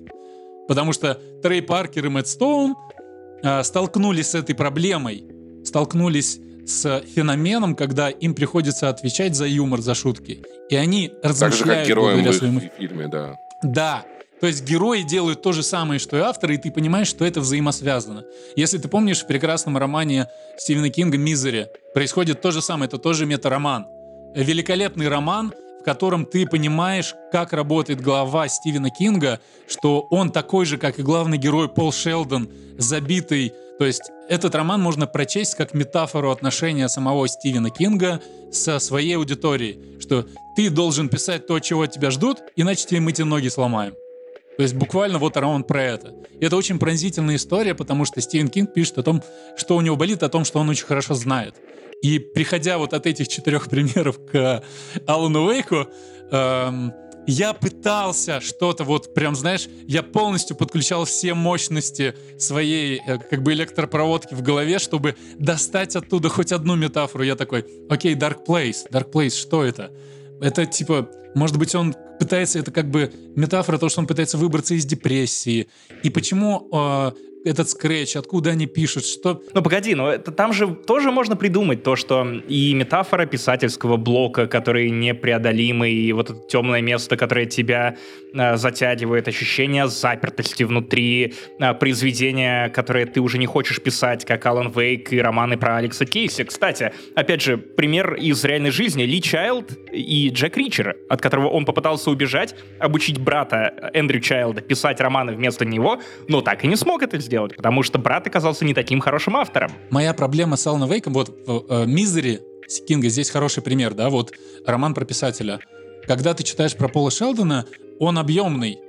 Ты понимаешь, типа, его карьеру, э, как он оказался в ловушке, какой он, какой у него характер, как он пишет, как он придумывает. Про Алана Вейка ты не можешь сказать ничего. То есть э, ты знаешь... Он картонный. Только... Да, как фигура абсолютно. в кофейне и... Оудир. Вот и метамодерн, могут... смотрите. Блин, да, вот видишь... да. Но суть, суть в том, Леша что побежден. когда я думаю про Алана Вейка, я думаю о том, что какой его путь, какая его борьба. Ты ничего об этом не знаешь. Типа, а он хороший писатель или нет? Ты даже этого не знаешь. Скорее всего, он гов... говняный писатель, судя по, по рукописям, которые мы находим, но ты даже, тебе даже про эта игра не говорит ничего. То есть э, Сэм Лейк показывает нам те, те сцены из жизни Алана Вейка, о которых обычно мечтают в фанфиках. Знаешь, типа, вот знаменитый писатель приходит в Late Night Show, все говорят ему, что он гений, и говорят, вау, вот эта ваша книга сломала меня. И потом ну, Алан признайся, Вейк... было такое? Никогда. Я думаю, что ни у кого этого не бывает. И это влажные фантазии Сэма Лейка о своей собственной писательской судьбе, которой он так и не смог себя посвятить. Снова, снова, снова метамодерн смотрите. Один из самых продаваемых писателей в мире, типа Дэн Браун, даже я, если столкнусь с ним в супермаркете, я не узнаю его в лицо. Я узнаю, к сожалению, э, и не потому что разглядывал его профайлы на Википедии, просто потому что он выглядит немножко как э, ОБЖшник из моей школы. Я, я удивился. Вот, кстати, еще один вариант, что во второй части они сделали Сэма Лей... Ой, Алан Вейк очень похожим э, на Джона Уика и Пашу Пивоварову, что на самом деле запрещенный прием. На самом деле писатели — это немного забитые э, несчастные люди, которые не очень любят разговаривать с людьми, и если разговаривать с людьми, то очень быстро устают от этого и просят их пощадить. Поэтому Леша пришел в подкаст, где нужно буквально говорить ртом. Но пришел подкаст, потому что это мы. Да, и делать это дистанционно и с друзьями, с людьми, которым ты доверяешь. Вот, это да. тоже очень важно. Спасибо, Видишь, что друзьями... согласию. Людьми, Леш, ты, наш любимый слушатель, Леш. Да, спасибо. А, ну, суть в том, что мне не хватает Алана Вейка в Алане Вейке. То есть он как персонаж абсолютно не... Парадоксально, что писатель не прописан в самом а произведении. снова метамодерн, знаешь, смотри. Ну, это не метамодерн, это writing называется просто, когда Нет, ты просто забыл написать персонажа. Ну, то есть, э, вспоминая Стивена Кинга, который, который буквально цитируется в первой части Алана Вейка, если помните, игра Alan Wake начинается да. с фразы «Стивен Кинг Первые три минуты, да. Да. И Control начинается... Вы помните, как начинается Control? Первые фразы Control а. А, когда Джесси оказывается в том большом доме, там есть ее внутренний монолог, где она говорит «Реальность, она как портрет женщины на стене тюремной камеры. Но за этим портретом есть тайный проход, как в том фильме. Я забыла название. Я такой, нет, ты не забыла название. Никто не может забыть название этого фильма. Он на первом месте в IMDb. Это «Побег из Шоушенка». Пожалуйста, да. перестань. И в кинопоиске. Пожалуйста, Сэм Лейк, перестань делать вид, что это какая-то, блядь, глубокомысленная отсылка. И вот все так, понимаешь? Э, меня это так огорчает. Причем я сейчас очень сильно подставляюсь, потому что я понимаю, что я сам, любой автор по молодости этим грешит. Потому что, типа, моя первая книжка, она, типа, на 30% состоит из отсылок к авторам, которых я люблю. Тогда мне это казалось круто. Но мне было, типа, 28 лет. А когда тебе, типа, уже под 40, это немножко уже кринж, кринж, кринжовато, потому что э, мне кажется, именно так выглядит рост автора. Помнишь, ты же читал «Темную башню» Кинга? Максим? Конечно, да. Не всю я на пятой книге остановился, но да. Пятая книга лучше. Предис... Ну, моя любимая. «Волки Кали» я обожаю. А, Максим, так глаза забегали, кто слушает аудиоверсию. Ты не читал. Нет, простите, кошка опять продолжает громить у меня видео Это это нарратив, Максим. Э, э, кошка — это твой внутренний голос, который мешает тебе записывать подкасты. Короче говоря, э, у, в предисловии к одной из книг «Темной башни» Стивен Кинг, которого так любят цитировать Сэм Лейк, он очень хорошо написал про, в общем, свой путь в этой «Темной башне». Он писал, что он эту книгу задумал вообще чуть ли не как подросток, а когда ты подросток, пишет Кинг, что у тебя своего ничего нет. Ты действительно крадешь, потому что тебе нечего писать. Ну, ты еще ну, не пережил, ты еще не боишься смерти близких, ты не пережил там развод, ты не пережил какое-то страшное расставание и так далее. У тебя нету материала. Поэтому ты крадешь любимое, ты такой, ой, мне нравится сериал Twin Peaks, я напишу свой Twin Peaks. Мне нравится Железный Человек в MCU, я напишу об этом как они. Нет, тут, знаешь, тут, наверное, еще есть такой момент, что я замечал, что когда ты подросток, ты больше определяешь себя через вещи, которые ты потребляешь. Когда ты вырастаешь, ты больше определяешь вещи, которые ты потребляешь через себя, потому что если, когда я был подростком, я такой, я никому не расскажу, что мне нравится песня Мансун группы, группы Tokyo Hotel, которая охуительная. Сейчас мне 32, и я такой, там ревели горы мама, это пиздатая песня. Я понимаю, о чем она на самом Maybe деле. Baby топ. Maybe Baby да. кайф. Да, мне, мне, кстати, я люблю эту песню. Вот. Там ревели горы или Maybe Baby? Блин, там ревели... Она такая классная, когда понял, что этот чувак, он уехал из родного места э, в город холодный, циничный, и понял, что он не ценил то, что было с ним всегда, и что есть... Блин, это, это очень пиздато. Там ревели горы. Пора, пора признаться, что «Слезы асфальта» просто лучшая группа двухтысячных, друзья. Моя, моя любимая, я, я скидывал тебе, Максим, в Твиттере, это да, послед, да, последний да, да. медляк Дуримара, это главная песня моей юности, я угораю с нее каждый раз. Я, мы, я танцую танцуем... неплохо. Паш, ты не слышал ее? Нет. Мы танцуем с тобой наш последний медляк. Я танцую не очень, ты танцуешь никак. Красиво. По щеке твоей прокатилась слеза, хули ты плачешь, вытри глаза. Да мне нравится. Мне вот, очень... вот это поэзия, братан. Вот это а поэзия. мне знаешь, как нравится у этого, у А не то, что у Томаса Зейна. Ты не слышал песню Геопика, там, где прошла ты, там, та, там упала звезда? Нет. Там э, играла волна и шумела вода. И, и знаешь, я просто, если, если тебе эта песня пойдет, ты узнаешь ее, потому что она написана настолько топором. Ты узнаешь ее? Ты узнаешь да, ее? Она написана, она написана так, как, как, как будто бы, знаешь, вот пытались кресло красивое топором вырубить, потому что человек, который ее писал, он пытался выразить любовь, но он никогда этого не делал и не понимал как, и она настолько очаровательно корявая, что да, я понимаю, mm-hmm. о чем ты. Мне нравится... Вот, только... О, подожди, Паш, Паша поймал очень хорошую метафору Алана Вейка 2, понимаешь? Вот это, вот это для меня метафора Алана Вейка 2. Когда человек пытается вырезать что-то, но не понимает до конца формы, потому что никогда этого не видел. Мне на самом деле... Как, когда, когда он пытается вырезать Твин Пикс, но выходит да. два холма. Абсолютно. Вот, да. Красиво, Все, красиво. видишь, ты можешь закрываем подкаст. Кстати, кстати, кстати, очень важная ремарка. Не на... Мне не нравится Twin Peaks. Это очень красиво, но я... это, это невыносимо просто с, с, каждой, с каждой секунды этого произведения. Паш, это абсолютно нормально. Это, это сериал своего времени. Он прорывной для своего времени. Это по той же причине, по которой ты не обязан получать удовольствие от Илиады, понимаешь? Это просто культурный артефакт, который интересно изучать. И ты можешь получить от него удовольствие, если ты филолог, да? Я услышав твой тейк заранее про то, что э, про, про графоманию, на самом деле много где это обсуждали, что Алан Вейк графоман, я прислушивался к своим ощущениям, пока играл в эту игру, и я понял, что Алан Вейк может быть не настоящий писатель. Может быть, Алан Вейк не хороший писатель, может быть, он не похож на настоящего или хорошего писателя, но Алан Вейк пишет именно так, как я представляю себе, пишет писатель, выглядящий как Алан Вейк. Да, в этом и проблема. У него нет ничего внутреннего. Вот, но я считаю, что его абсолютно уместным в декорациях происходящего, в сеттинге и в сюжете происходящего.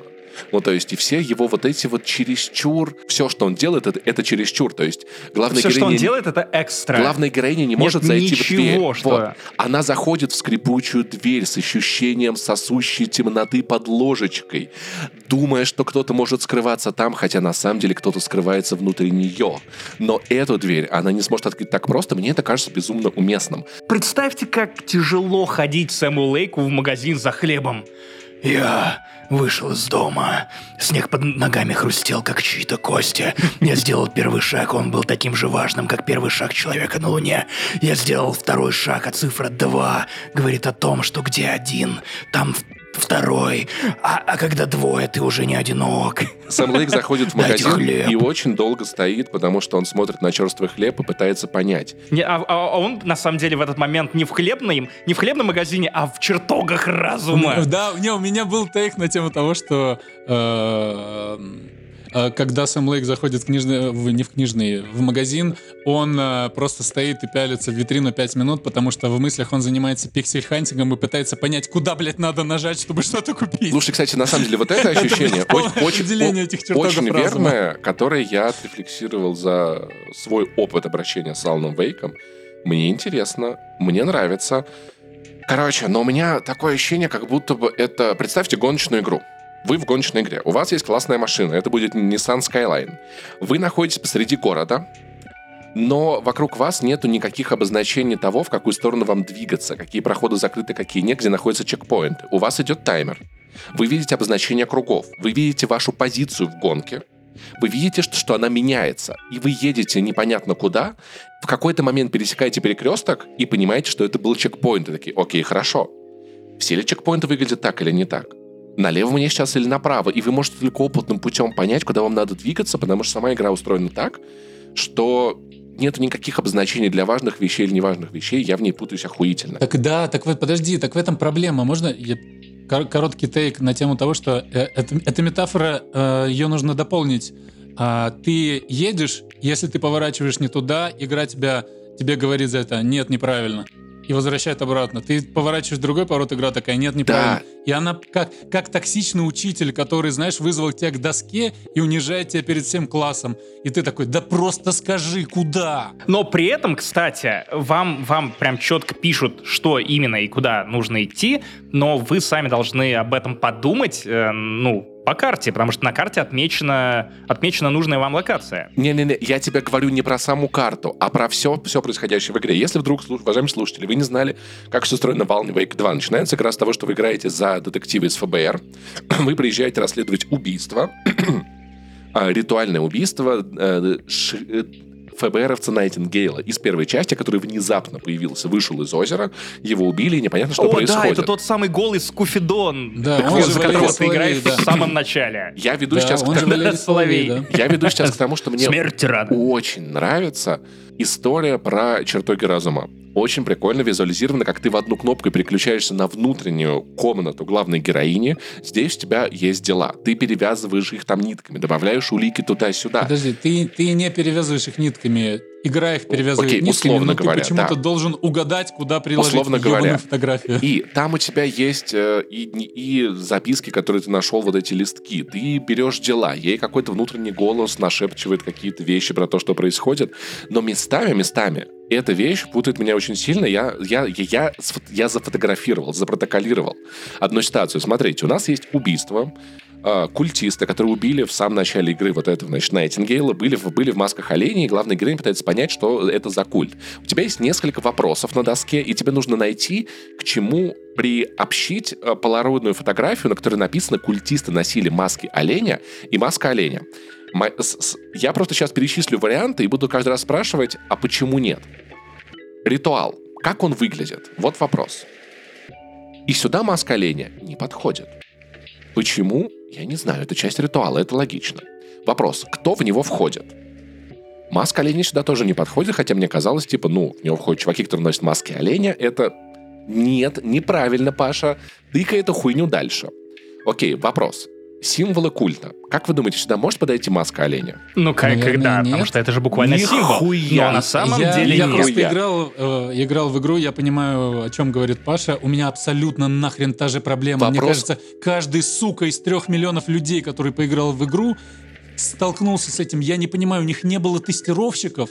Никто, блядь, не играл в игру перед этим. Вопрос, что за культ? И вот сюда подходит эта маска, там появляется вопрос психология культистов. И Паша, по, а, пом, а помнишь там э, стикер типа «Причина смерти», и туда нельзя приложить раскуроченную грудную клетку? Я такой, наверное, это не причина смерти, Ну, может быть, он умер заранее, потом его раскурочили, я не знаю. Слушай, на самом деле, ты задал хороший вопрос, который мучил меня еще с контрола, потому что я напомню, одна из самых ярких деталей, которые я в этой игре я в этой игре не люблю, не только карта. Я пытался пройти в один сектор, куда мне надо было попасть по квесту.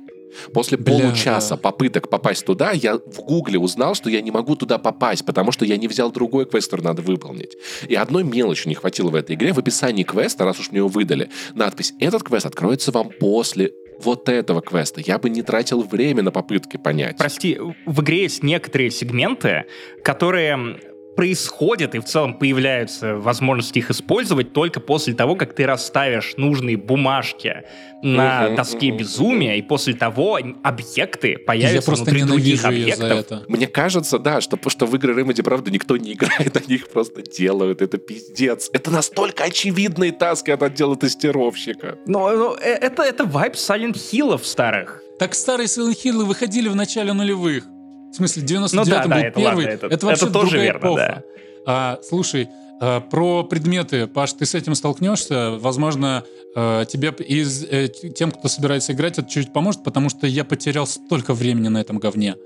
А, я вот первую часть, где тебе нужно ты во второй раз приезжаешь на место преступления, тебе нужно его осмотреть, ты находишь там страницу, ты видишь вот это дерево, в которое тебе нужно будет войти. Да, я там был, да. И ты наход... Да, и ты находишь страницу, где сказано, что сага засунула сердце в паз Дерево. в груди ведьмы. Да, да, я да, такой, да, да. так, окей, я понял, что надо делать. Я такой, сейчас, наверное, нужно найти сердце и засунуть. Это очень просто. Я прихожу в дом, убиваю культиста, я по шараю, шареблюсь там, я не нахожу там сердце. Я такой, наверное, в другом доме. Я хожу, я, короче, трачу полчаса. Я занимаюсь пиксель-хантиком в каждом ебаном углу. Я такой, где это ебаное сердце? Я открываю прохождение на Ютубе. Я считаю это последним как бы рубежом. Да, согласен. Но, э, но здесь я уже полчаса просто хожу. Типа, понятно, если бы это была игра в открытом мире, я мог что-то упустить. Здесь 30 квадратных метров. Я протыкал все. А сердца нигде нет. Я открываю, э, героиня заходит в дом, и сердце достает из холодильника. Я такой, я 20 минут вокруг него хожу. Я захожу, там нет сердца. Там, там прикол в том, что надо в чертогах разума найти страницу. где это опи- И вот в этом, это есть, в этом есть тупо. большая проблема. То есть, как, как происходит это? Ну, то есть, она Это Найтингел. тупо. Старый ФБРовский скуфидон. Слушай, и смотри, смотри, смотри. ей отвечает. После этого сердце Пацаны, действительно там появляется это в не этом один раз будет морозильнике. происходить. Это будет происходить постоянно. Они спавнятся только после того, как ты подумаешь об этом. В этом случае я могу, может быть, это можно, я могу это объяснить для себя нарративно, тем, что это история, которая пишется на ходу. Но с точки зрения механики это очень трудно, потому что ты работаешь сразу в нескольких плоскостях. Я больше всего парился, наверное, в комнате в морга, вот после вот начала второй главы, и я такой, ну я вроде все в морге посмотрел, и в чертогах я вроде все посмотрел. А я еще раз посмотрю в морге. Я что-то упустил? Нет, я вернусь в чертоги, там посмотрю, я там что-то упустил. Нет, наверное, я в морге что-то упустил. Так, блядь, я, наверное, в чертогах что-то упустил. И эта вкладка, и эта вкладка, и эта вкладка. Наверное, я в морге что-то не нашел. Я пойду в морге поищу. Но в морге ничего нет. Наверное, что-то... И ты ты не всегда понимаешь, в какой плоскости находится решение твоей проблемы, и у тебя нет никаких намеков и обозначений на это. И вот это, мне кажется, является механической проблемой большой. Я готов по- поверить да, в это то, рушит иммерсивность я полностью. готов поверить в то, что этого сердца там нет, пока ты не узнаешь о нем. Окей. И, сто- и дорога появляется под ногами идущего, допустим, да. Но того, что это не всегда понятно, где именно тебе надо искать, не, не- на местности, а в нескольких местностях. И из- две эти параллельные реальности, назовем их так, перевязаны неочевидным для меня способом. Ну, то есть, грубо говоря, как это работает там типа в обычных видеоиграх? Я такой, вот есть противник, у меня в руках есть ружье. Я нажимаю на курок, ружье дамажит противника, если я в него попал, окей, я понимаю этот уровень взаимодействия. А вот того, что проход откроется только после того, как ты дело перенесешь из папочки на доску, и там отметишь правильные улики в правильном месте, тогда откроется проход в другом месте.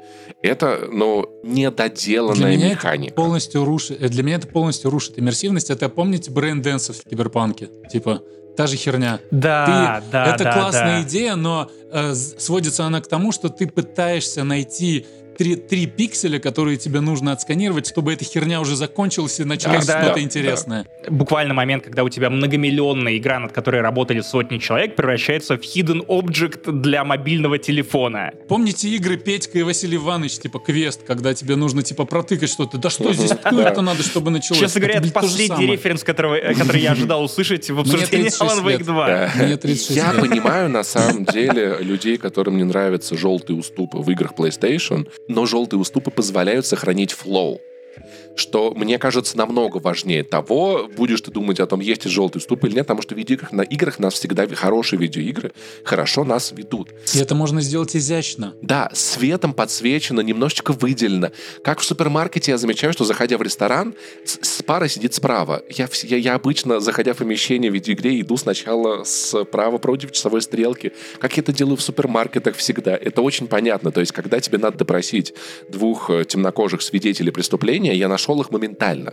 Они были в правильном месте э, разработчики знали, куда я пойду. Не потому, что они поставили слева невидимую стену, а просто потому, что знали.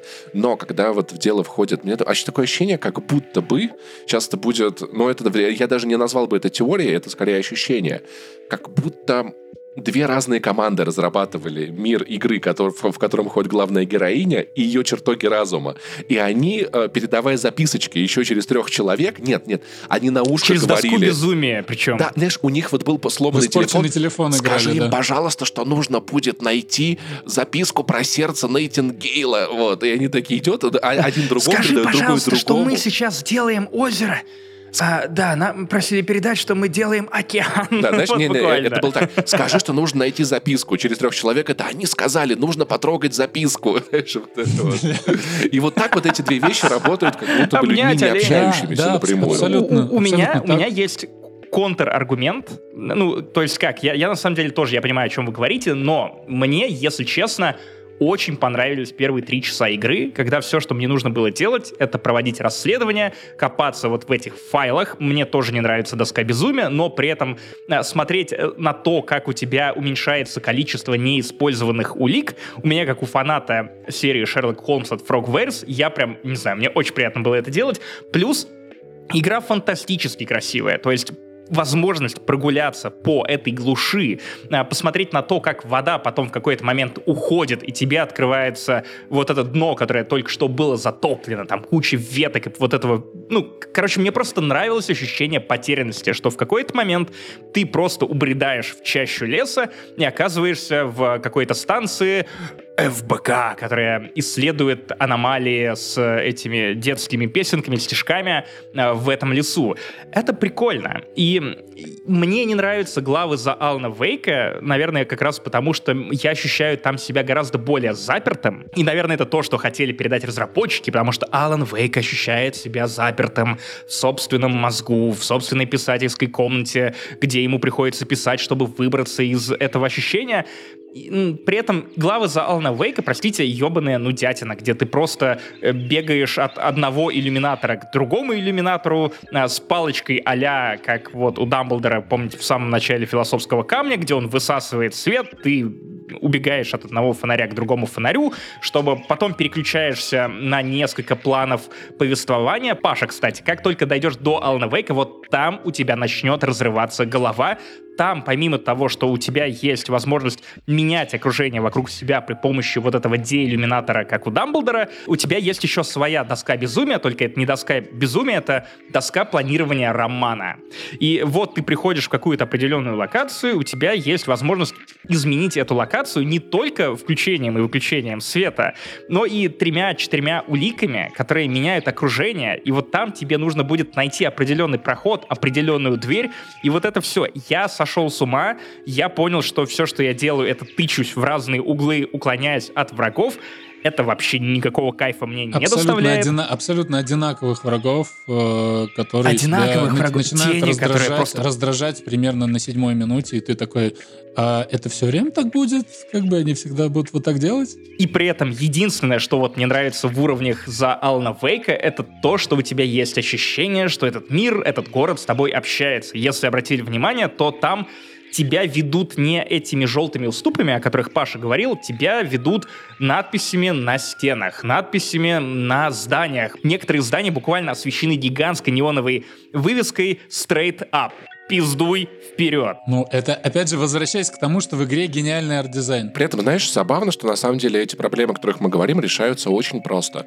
Достаточно поиграть в эксклюзивы PlayStation. Я обожаю эту возможность того, что если ты где-то что-то затупил, игра дает тебе небольшой таймер, и через минутку или две она такая, а, это может быть напарник или внутренний голос, неважно, он такой, надо, а может быть посмотреть вот на эту штуку? Через еще некоторое время она такая, вот надо точно залезть в нее. Это очень простой механизм. Он дает тебе некоторый таймер, ты чуть-чуть затупил, вот подсказочка, вот вторая, вот третья. И это решило бы, на самом деле, все эти проблемы элементарно. Если главная героиня не может найти, что, найти что-то в комнате, она может сказать себе, «М, мне, мне стоит подумать о этом вопросе на доске. Ну, типа, пожалуйста, ну две минуты, ну три, да, ну типа, ну, ребят, не все могут так быстро понять этот язык. Я вспоминал The Last of Us 2, когда э, играл периодически как раз потому, что как они классно ведут тебя даже не желтыми уступами. Там нет желтых уступов, но, ты, но при этом ты всегда понимаешь, типа, куда в разрушенном городе нужно идти. Давай будем честны, ты часто вспоминаешь Last of Us 2, ты прошел ее 28 чаще, чем Римскую империю. Там есть моменты, которые ты просто восхищен тем, как это тонко сделано. Например, когда, помнишь, ты в аквариум в третий день за Элли забираешься в аквариум заброшенный и ищешь Эбби. И там есть момент, когда ты типа куда-то проползаешь в какую-то комнату, ты тыкаешься в одну комнату, в одну дверь, в другую, все закрыто. И я такой только, я знаешь, такой, куда дальше идти-то? И Эля такая, куда дальше? И там сверкает молния, и на секунду решетка вентиляции так пум осветилась. И я такой, блин, спасибо. Вот, и пошел туда. Вот. Я и считаю... Вот это даже не желтый уступ, это просто молния сверкнула. Я считаю, что любое искусство — это разговор всегда. И как бы есть истории типа Last of Us 2, как, когда с, с тобой говорит автор, если он чувствует, что ты что-то не понимаешь, он добавляет подробность. А Alan Wake, это, знаешь, это вот это вот голосовое, которое тебе записывает друг, который мало разговаривает на камеру за деньги или типа того. Он такой, ну, короче, там типа вот эта штука туда пошел, вот так вот получилось. Ты такой, а кто, И, и при этом у тебя нет, не, нет оплаченного Telegram ну, премиум, типа, который знаешь, расшифровал бы тебе да, это. вот такая, а, короче, блин, что-то я... Да, это, ну, ты понял. Это правда, это очень непонятный разговор с э, человеком. То есть, э, не, простая, простая, небольшая проблема, да, ну, то есть оно как будто бы за Remedy идет из игры в игру, ну, то есть изящество понять, э, чем, чем будет заниматься игрок, как будто есть, а потом как будто нет. Мне очень понравилась с дробовиком загадка, потому что это был для меня хороший пример загадок в видеоиграх, я буду приводить О, пример. кстати, это она, хорошая головоломка. Она не сложная и не простая ты чуть-чуть Это буквально подумаешь. типа загадка из теста Айзенка, да, на коэффициент интеллекта где да, тебе нужно типа того. Не, просто, не просто подобрать то, что там в ряду, а понять, как ряды соотносятся. Она действительно не слишком сложная, не слишком простая. Она была идеальная, чтобы я чуть-чуть поломал голову, но не выбесился из- из- за того, что я тупенький. Она вот хорошая, но в другой момент это совершенно какой-то пиздец. То есть она настолько неконсистентная, невыдержанная, да, и да. в какие-то моменты мне очень нравится Дальше будет хуже, Паш. В какие-то моменты она очень стильная. Мне нравится стрельба. У меня давно такого не было в играх Remedy, что мне прям нравилась стрельба. То есть в Control мне понравилась боевка. На в PS5 версии, когда появилась вот геймпад, он начал подвибрировать, я вот поймал ее кайф. Когда я играл до PS5 версии, мне просто не нравилось физически играть в Control. В Quantum Break мне физически не нравилось стрелять никогда, хотя мне нравились возможности перемещения, и как бы это как бы остановка времени, а не изменение, классная была штука. В Alan Wake мне достаточно приятно и посветить фонариком, и как ощущается оружие. Кстати, врагов стало гораздо меньше. Я не так давно перепроходил первую часть, и там тебя заваливали толпами, и это было кошмарно. Но не так, как хотелось Ремеди. Мне нравилось... Это к вопросу, да, о том, что тебе нравится стрелять, Паш. К сожалению, там особо не дают стрелять. Ну, я уже так и понял, да, это что-то вроде резика, презика, да-да-да. да.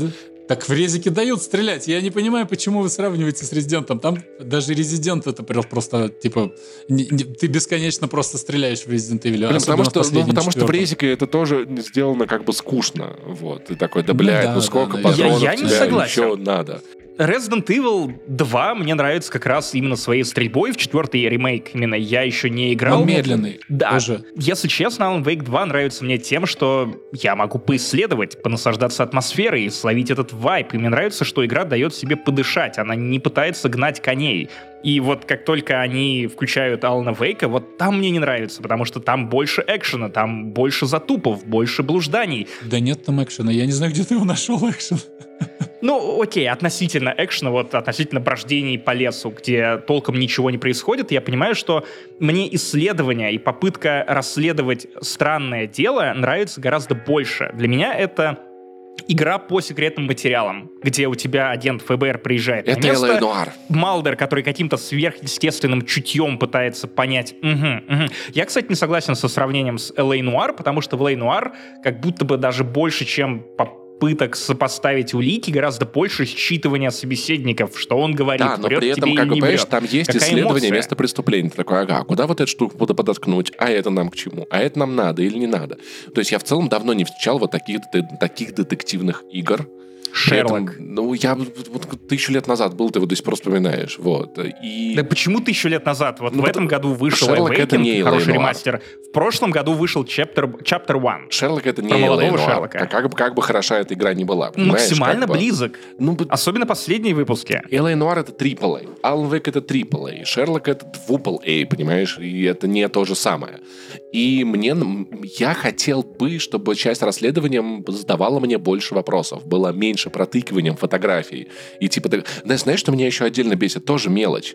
Короче, тебе мало того, что надо понять, к какому вопросу фотографию под, под, подтыкнуть, тебе еще надо к правильному месту ее подтыкнуть. И ты не понимаешь. И это она вот сюда к этому вопросу не подходит.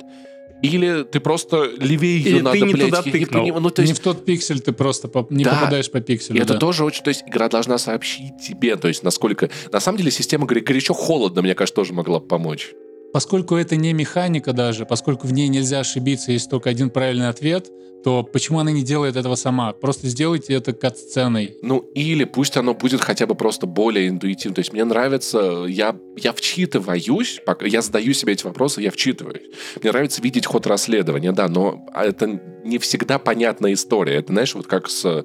Что меня в Ласгардиан бесило. Это я не помню, куда надо идти, или просто собака это, блядь, пока не поняла. Объясните мне, пожалуйста. Скажите мне, что это, я хотел кстати, на правильном да, направлении. Общая, общая жалоба на Last Guardian тоже, mm-hmm. да. О, кстати, можно совершенно неожиданный разгон про чертоги разума без относительно Алана Вейка 2?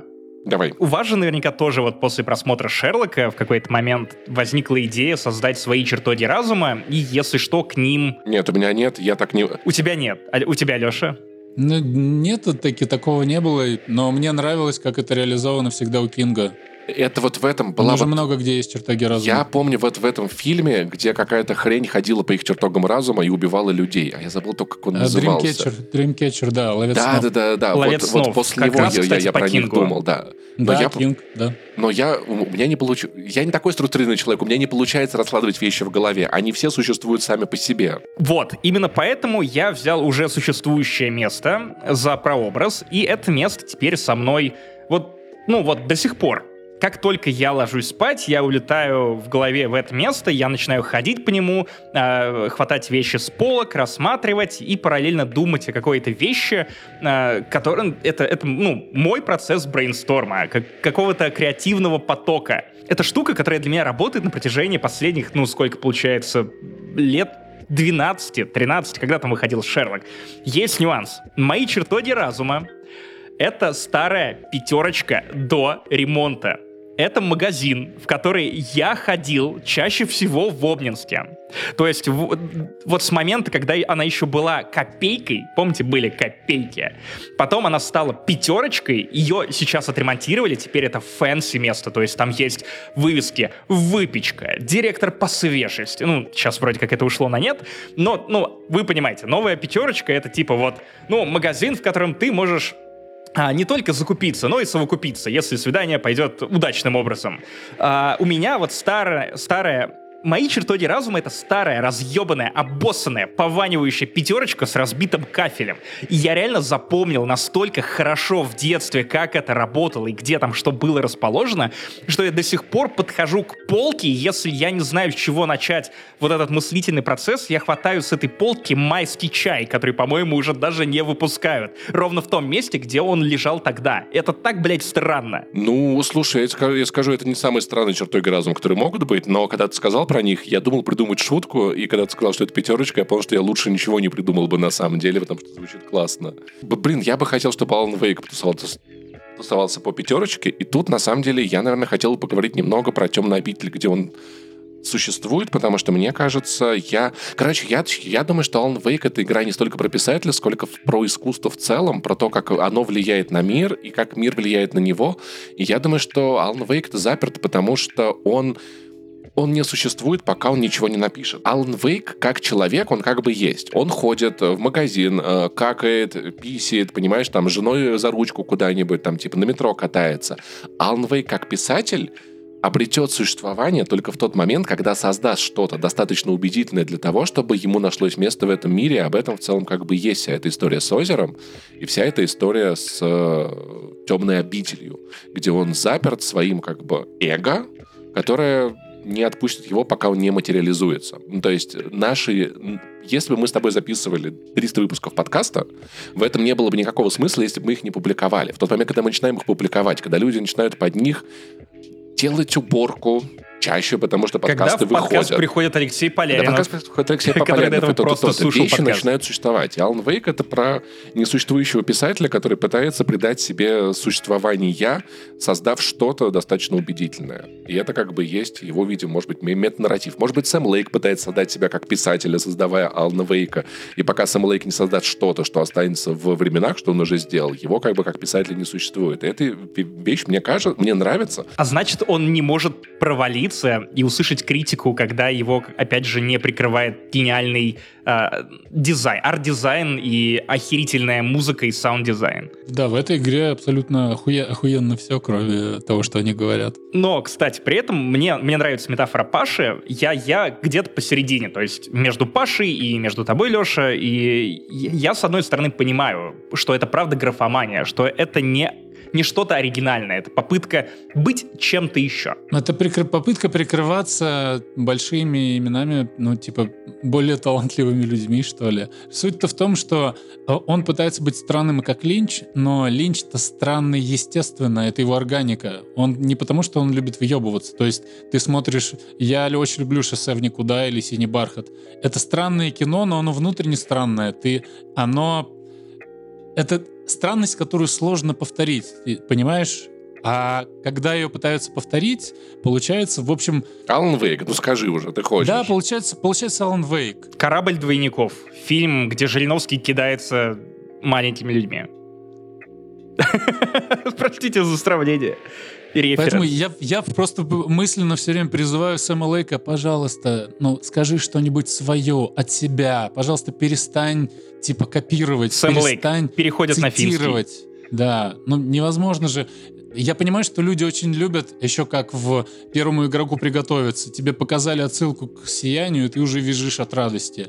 Но этого недостаточно. Настоящая мета — это когда ты а, осмысляешь то, что происходит, а не просто тыкаешь в людей отсылками к железному гиганту там или э, к сиянию. Мне мало. Мне мало отсылок к Хейла и Сиянию. То есть я хотел бы, чтобы это было как в «Семи психопатах» или как в «Южном парке». Чтобы люди э, говорили о на метауровне о цензуре или о том, может ли Алан Вейк написать э, хоррор-роман, э, не используя чудовищ, чудовища туда все равно пролезают, и как вообще хоррор-истории устроены, потому что парадокс в том, что когда я там э, узнал, что существует, существует игра Alan Wake, я такой, о, класс, репрезентация писателя, да, там, в поп-культуре. И ты понимаешь, что он абсолютно ничего не... не этот персонаж абсолютно ничего не говорит о том, а, как придумываются книги. Стивен Кинг постоянно об этом говорит, поэтому его интересно читать, потому что ты понимаешь, как работает голова писателя. У Стивена читаешь. Кинга, прости, пожалуйста, даже наемные убийцы в какой-то момент да, начинают писать exactly. книги. Кстати, и... Билли Саммерс охуительный да, пример Би... того. Да, и Билли Саммерс отличный тоже мета-роман в этом плане. У Сэма Лейка здесь получается, что тебе вкидывают, о, смотри, этот персонаж, который играл главного героя в Квантум Брейке. Я такой смотрю, и чё? Это тот же актер, да, актеры снимаются в разных фильмах, Сэм, я знаю. Мне вот тоже как будто бы я такой, в этом как будто бы должен быть смысл, но в этом как будто бы нет смысла. И в этом, понимаешь, в этом все отсылки, они типа просто... Кстати, помнишь, там меня выбесила еще сцена, когда Сага узнает э, бариста Роуз в кофейне, да, и говорит такая, о, ты вытесняешь воспоминания, как в кино. Я такой, блядь, то есть это просто как Сэм Лейк, это Сэм Лейк и на нас он такой, о, как в том фильме, как в кино, а давай сделаем как в «Сиянии», а давай ты сделаешь то, что умеешь делать ты, перестанешь копировать других, пожалуйста. Алан Вейк э, слишком нагруженная для видеоигры, но недостаточно нагруженная для кино или сериала или книги. Да. Да. Ну, то есть, да, Twin Peaks порождает, э, сколько там, восьмичасовые эссе в двух частях про то, я понял Twin Peaks, вот сейчас я разложу вам все это по полочкам, образы, метафоры, последовательность. Alan Wake 2, по-моему, по первой части максимум, что я находил, это разбор сюжета от э, канала Games as Literature. Я Паша Пиварова, да. Но это чаще всего просто пересказ сюжета и попытка увязать события. Control Алана Вейка, дополнение Control и отсылки к предыдущим играм, на которые нет прав. Да и сам сюжет, ты понимаешь, сюжет Алана Вейка, несмотря на то, что когда там его тебе перескажут, ты такой, да, это прикольная история, но опять же, когда ты задаешь себе вопрос, о чем это, э, как я могу сказать, о чем бойня номер пять, я могу сказать, о чем Мизери, я не могу сказать, о чем сюжет Алана Вейка, потому что там нету какой-то внутренней метафоры. Сэм Лейк вообще в них не умеет, кажется. Это просто куча клевых твистов, которые друг в друге отражаются и ничего не значат. А разве оно не о том, что надо чаще в музеи ходить? Блять. Вот это интересно. Ну, а для этого не, не обязательно, типа, пять лет делать игру. Ну, главный герой здесь... зажигает свет в сердце ведьмы, и все становится нормально. Ну, то есть, мне казалось, это Понимаешь, про... здесь про... дело в чем? В защиту в защиту игр как э, искусства и как медиа я могу привести там несколько, я не буду там приводить там какие самые банальные примеры типа Диска Элизиума или The Last of Us, да, где ты понимаешь, что это гораздо больше, чем вот текст, да, это метатекст, который ты можешь, который ты можешь обсуждать, о котором ты можешь спорить. Из последнего, вот я Максиму говорю, сейчас э, пригорит половина вашей аудитории, э, что я играю в Lies of P, и мне эта игра очень нравится сюжетом, потому что она весьма необычным способом обыгрывает идею лжи и сострадания как механику. И мне интересно об этом думать, мне интересно об этом поговорить с кем-нибудь. Я такой могу сказать, прикинь, там Но мы вот позвали ты... обсуждать тебя Алана Вейка. Да нет, я просто, да, я, я просто пытаюсь как бы сравнить с игрой, которую я прохожу сейчас параллельно, и которая действительно вызывает у меня интересные ассоциации в голове, потому что я вот весьма неожиданным образом, играя в игру про стимпанковского Пиноккио, я вспомнил «На дне Горького», где, короче, главная идея в том, что герои спорят о том, типа, что важнее, правда или сострадание. Должен ли ты сказать человеку в лицо жестокую правду и как бы, может быть, разбить ему сердце, довести до самоубийства, а, либо ты должен ему соврать, и будет ли это ложь для спасения, и существует ли она. И Lies of P обыгрывает примерно те же темы, и иногда весьма интересно. То есть я делаю что-то в игре, и это не, там не очевидный исход из этого. И я действительно такой, прикинь, девушке рассказываю, прикинь, там вот это произошло. Причем это довольно простой пример. Это не то, чтобы игра каких-то звезд с неба хватает. Но там вот Ну, там, говорят, механич... деревянное управление. Да, да. Внутри механически... И сюжет плоский. Там возника... возникает какая-то синергия.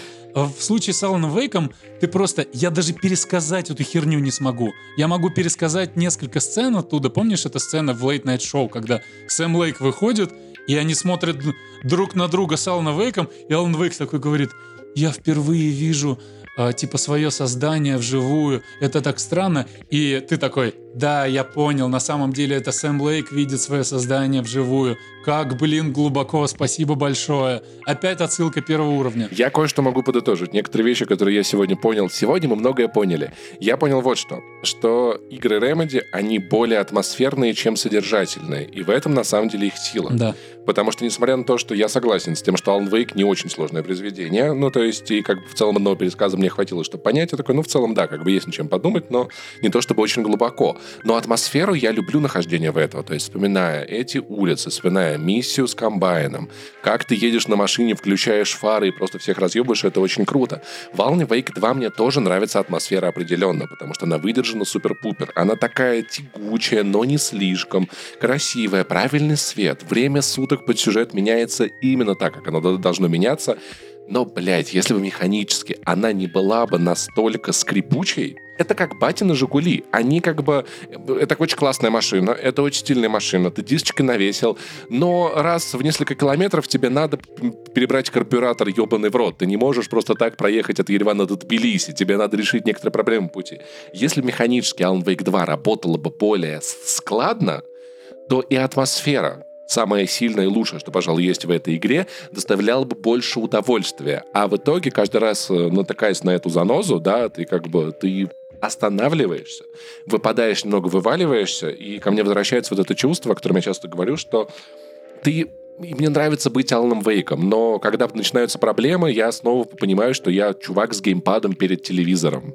И, и была и ты она... пытаешься найти пиксель, к которому нужно прикрепить да, фотографию. Да, да, да, да. Ты не играешь. Ты, ты не расследуешь убийство, ты ищешь пиксель. При этом, мне кажется, что мы недооцениваем то количество хейт-комментариев, которые мы получим под этим выпуском на Spotify, в iTunes наверняка нам тоже по одной звезде поставят. У Remedy и у этого стиля повествования конкретно очень много, очень много последователей и любителей именно вот такой псевдоглубины, э, недосказанности, э, обрывчатого повествования и прочего, прочего, прочего. Буквально. Мой друг, ты его знаешь, Юра, человек, который, ну, либо игру пиздит, либо отдает за нее последние деньги, потому что вот у него нет какой-то середины, э, для него киберпанк — это шедевр, и все, что хуже киберпанка, соответственно, это, ну, это не такое вызывающие эмоции. И ты видел, что в чате, наверное, в яме с хуями он писал, что да, я прошел уровень с группой э, за Алана Вейка, это шедевр, это невероятно. То же самое было и с Control. То есть мы, наверное, недооцениваем количество людей, готовых разбираться вот в этом эм, нарративе, который основан на том, что он никогда не станет цельным. Он всегда будет рваным и из-за этого интригующим. И ты будешь думать, что там, наверное, за всем этим есть какое-то общее полотно, и Сэм Лейк гений, который все продумал. Опять же, с Юрой был такой разговор вот по поводу того, что да блин, они с Макса Пейна задумывали свою единую вселенную. Мы мы все недавно играли в, в Spider-Man 2. Пытались ли вы в этой игре купить хот-дог? Классический Нью-Йорк знаменитый хот-дог. Подойти к киоску с хот-догом и посмотреть, что будет. Я ну, даже... Нет, игра не про это. Вот, я даже не пытался, потому что Короче, в любой игре есть условности. Есть эти невидимые стены. И мне кажется, виртуально, виртуозно сделана игра, но это тоже как, как бы и к игроку вопрос хорошо, когда ты не пытаешься эти стены трогать, потому что как бы если рассматривать Нью-Йорк в Человеке-пауке с, с точки зрения того, что там невозможно купить хот-дог, это плохой Нью-Йорк, это проблема. Но, с другой стороны, если мы не пытаемся этого делать, просто летаем по крышам как Человек-паук, нам все нравится. Я не пытался следить там за автобусами, ездят ли они по маршрутам или что-то в этом роде. Это как анекдот про спички, да? Вы что, ебанутые? Вы что там, ебанутые? Сэм Лейк сидит, перекладывает. Wake — это тоже произведение, которое сильно, сильно своей недосказанностью, когда ты начинаешь задавать к нему слишком много вопросов, это как утыкаться в невидимые стены в видеоиграх. Я здесь не соглашусь. Э, оно как раз проблема в том, что оно не недосказанное. Оно, наоборот, пиздит слишком много. То есть оно, не, оно даже не пытается стать таинственным. Недосказанный — это линч который просто тебе не объясняет, почему чувак, которого посадили в камеру, просто взял и с него слезло, слезло лицо, и он стал другим человеком. Вот это недосказанность. А когда тебе вкидывают каждый раз новых героев, двойников, а, постоянно кто-то что-то объясняет, кто-то постоянно тебе повторяет что-то. Короче, да, как у Кадзимы, типа, тебе постоянно кто-то что-то объясняет. И ты при этом нихуя не понимаешь, вот в чем прикол. И, все равно нихуя непонятно в конце, конечно. Но у Кадзимы-то хотя бы там ты можешь э, на самом деле э, вот эти, опять же, японцы, у него есть какие-то вот э, моменты, которые кажутся практически метафорами. Почему-то у Сэма Лейка я этого просто не нахожу, меня это разбивает сердце. Я очень хочу полюбить эту игру.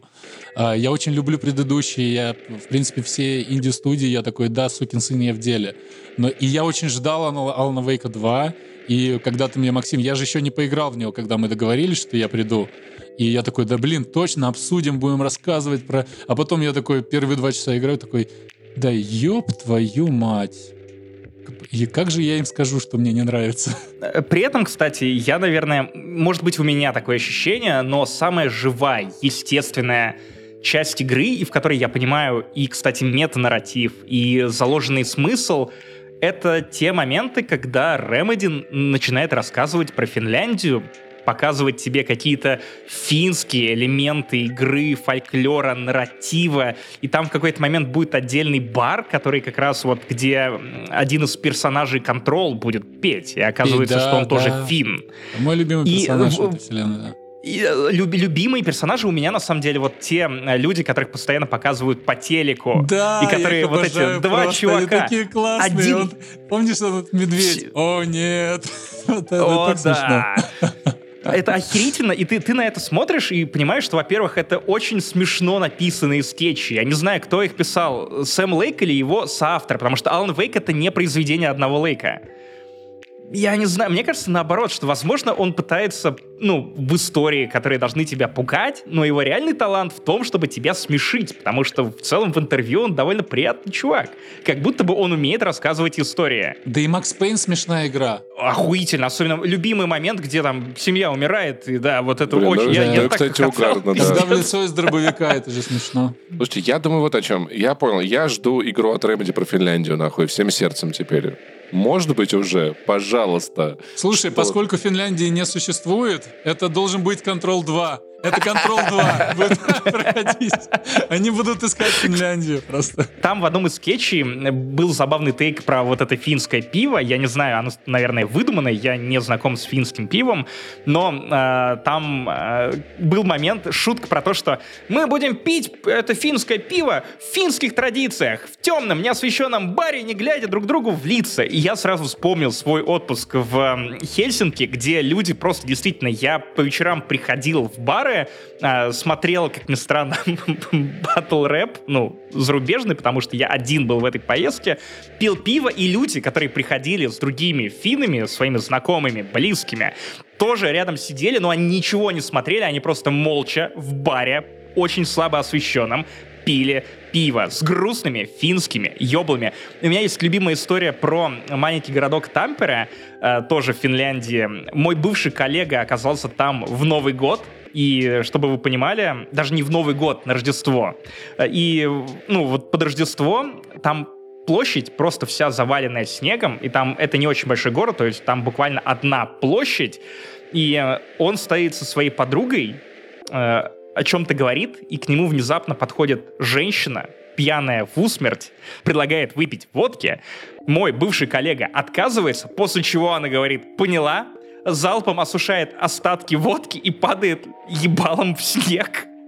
И он после этого не понимает, что делать, кому звонить, как спасать человека от обморожения, и это просто какой-то ад. И вот об этом я бы хотел игры, потому что мне кажется, что как только Сэм Лейк и остальные разработчики начинают говорить или репрезентовать Финляндию в своих играх, это резко становится интересно, потому что они понимают, о чем говорят. Не, я, я не очень понимаю, почему вот эта фетишизация американских маленьких городков от людей, которые, кажется, там никогда не жили. Я Потому что это узнаваемый поп-культурный это образ. Это, да, по, по той же причине, по которой Silent Hill и Resident Evil происходят в США. Потому что американский рынок. Но я бы с удовольствием купил игру про Тампере. Или, блин, да финский фольклор, который и так вплетается в контролы Алана Уэйка, я бы хотел, чтобы вся игра была про это. Да, не, не, не, какие, не какие-то дженерик культисты а что-то ну, интересное. Культ дерева. Да. А, а потом там Кстати, же еще культ слова. И культ слова и вот это... культ дерева это те самые люди, которые в конце третьих Стражей Галактики поняли, почему Грут заговорил так, что зрители начали его понимать, друзья. А культ слова, кстати, об этом же. Слушайте, знаете, забавно, что по сути, я вот понял, э, больше глубоких вещей нам есть обсудить после Человека-паука, чем после Alan Wake 2. вот это вот, конечно, большое для ну, меня да. открытие. Да. Потому что дискуссии... Да, я уверен, что так и есть. Потому что дис дискуссии про то, там, типа, как Питер Паркер поступает, что он делает, получается, да, намного больше, чем про то, что происходит с Аланом Вейком. Типа, ну, ну, ну, вот такие дела, вот такие дела. И это тоже, конечно, открытие. Я не могу сказать, что я прям разочарован Аланом Вейком 2. Я думаю, что я его допройду. Это интересно приятно в этом находиться. Есть небольшой челлендж в том, что я надеюсь, что, может быть, я больше пойму какую-то внутреннюю логику решения загадок, вопросов, всякого прочего, но вы надежду мне на это не даете. Ты охуеешь с финала, которые ругают вообще все, кого я знаю. И, я, может быть, вырежете, но я могу... Э, Максим... Если это спойлер, не говори. Если спойлер, мне не, не, надо. Фраза, фраза, которой, блядь, он заканчивается, вы ебнетесь просто, насколько это, это спойлер? просто. Ну, да нет, это просто такая же бессмысленная хуйня, как It's Not a Light Все, мы, мы сами увидим. Погоди, погоди, погоди, погоди. Я хочу сам это узнать. Я хочу это увидеть на экране. Все, тихо. Я... А, а, вот э, реально, прикинь, я, если бы я стримил, как я играю в Alan Wake, это было бы, что я вот с таким каменным лицом сижу, и каждую минуту примерно я говорю, иди нахуй. Просто окей, окей, окей. Я посмотрел бы такой стрим, Леш, тебе надо, тебе надо начинать стримить. Мне кажется, ты мог бы собрать так денег на издание новой книги, как минимум. Ну, То есть на сам издат причем. И в итоге, знаете, у меня есть ощущение, как будто бы никто из нас не может сказать, Alan Wake говно или не говно. по итогу. Два. Нет, это не говно. Слушай, вот. слушайте, вот опять же, обращ, обращаясь к зрителям не занесли. Возможно, там возникает ощущение в, из нашего э, обсуждения, что мы какие-то прям ненавидим. Блин, я обожаю игры Ну ты точно, Наверное... ты прям плотно дисишь. Ты, да, ты, ну, ты комплиментарки мне, вообще мне разбив... не устраиваешь. Мне разбивает сердце тот факт, что эта книга типа как будто бы про мета, про мета э, тексты, но на самом деле не про мета текст, потому что э, в, ну, в моем случае это не сработало именно поэтому. Типа я как бы про них писал, про то, что такое метатекст, и про это. И когда мне вот это вкидывают, я такой, нет, ты просто типа кидаешься в меня отсылками, это не метатекст, прости. Ты путаешь одно с другим, и ты занимаешься какой-то галимой попсой сейчас. Меня это очень обижает, потому что все остальное, опять же, мы постоянно хвалим атмосфера и арт-дизайн, это ебанись, это самая красивая игра, типа, реально поколения. Нет, мы не ненавидим эту игру, просто э, нужно указать на слона в комнате то, что, э, к сожалению, сюжеты в играх Remedy — это самое слабое их место, это всегда запутано, и, и эта запутанность, она не от глубины, а как раз от попытки скрыть отсутствие глубины, на мой взгляд. Потому что глубина рождается там, где ты разговариваешь о том, что Потому тебя действительно что это беспокоит. не океан, да. это озеро. Это лужа. При этом, при этом, Леш, сказать то, сказать то, что эта игра охуенная, ты тоже не можешь. Нет, это не Короче, мне кажется, это самое, вот из того, что я пробовал в этом году, самая сбивающая меня с толку вещь Alan Wake. Да. Самая, вот да. эта игра, где, знаешь, вот реально все не так однозначно. Ты же даже не можешь пожалеть о том, что потратил на нее деньги, Я не могу Паша. пожалеть, конечно, я не жалею конечно. об этом, Ремейк да. Dead Space ты сразу отложил на полку и, и такой, я играть тоже, в это да. дальше и не буду. Тоже и Хогвартс. Я, да, это очень жалко этих денег. А тут, типа, я такой, ну я я не знаю, э, типа, знаешь, вот, типа, какой-то мальчик, который интервью дает. Не-не, я какая-то женщина из этого мема, типа, если бы мы знали, что это такое, мы не знаем, что это такое. Я в итоге тоже, я смотрю Alan Wake 2, говорю, что это такое? Вот Death Stranding было безумно интересно обсуждать, что Alan Wake 2 безумно интересно обсуждать. Вот, прости, пожалуйста, Паша, вот при, все, при всей твоей любви к предыдущему нашему спешлу про Человека-паука 2, сегодня, когда у нас три разных точки зрения, когда у нас есть какой-то внутренний конфликт, разные взгляды, на одну и ту же игру, и тем более у нас есть писатель, который буквально критикует другого писателя за то, что ты не настоящий писатель, что выходит на уровень правильной меты, между прочим.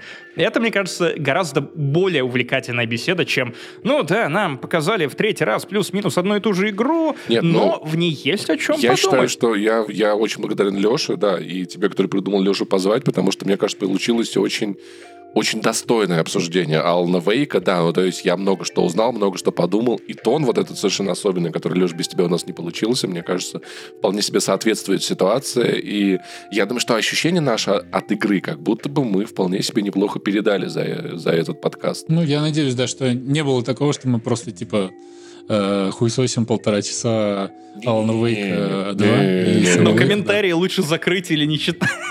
Да я никогда не читаю Спасибо, что позвали. Больше не буду слушать. Вы не способны понять.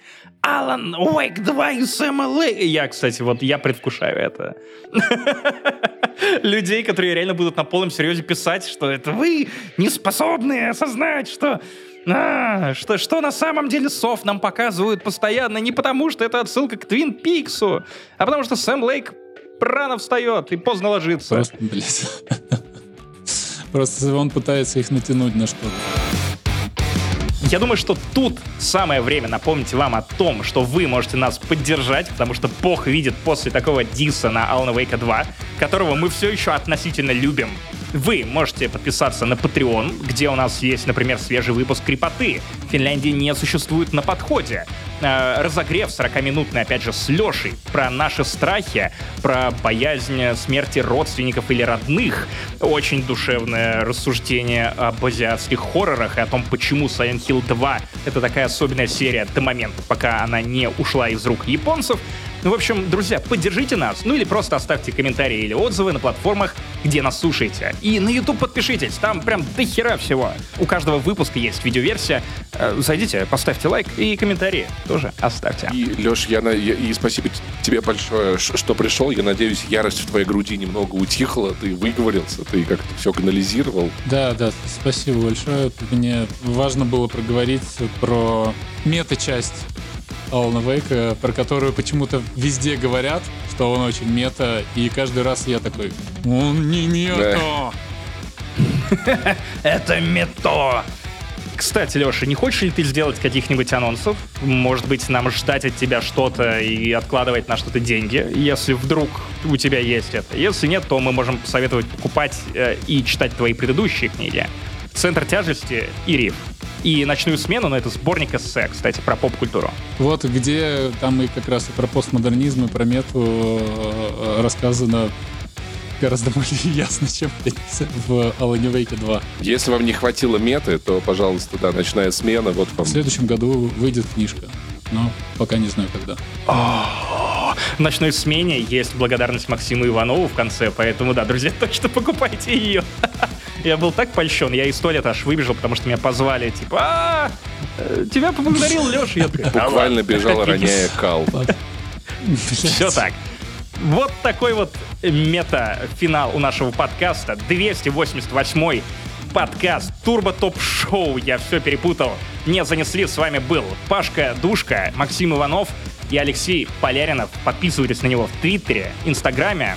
Там он значки выкладывает. Вау, а, обалденный мерч, простите. Кто понял, тот понял. Кстати, кстати, кстати, кстати, кстати, кстати, кстати, кстати. Знаешь, какая, знаешь, какой любимый музыкальный жанр у Леши? Пусть Леша ответит. Э, металл. Металл. Пока.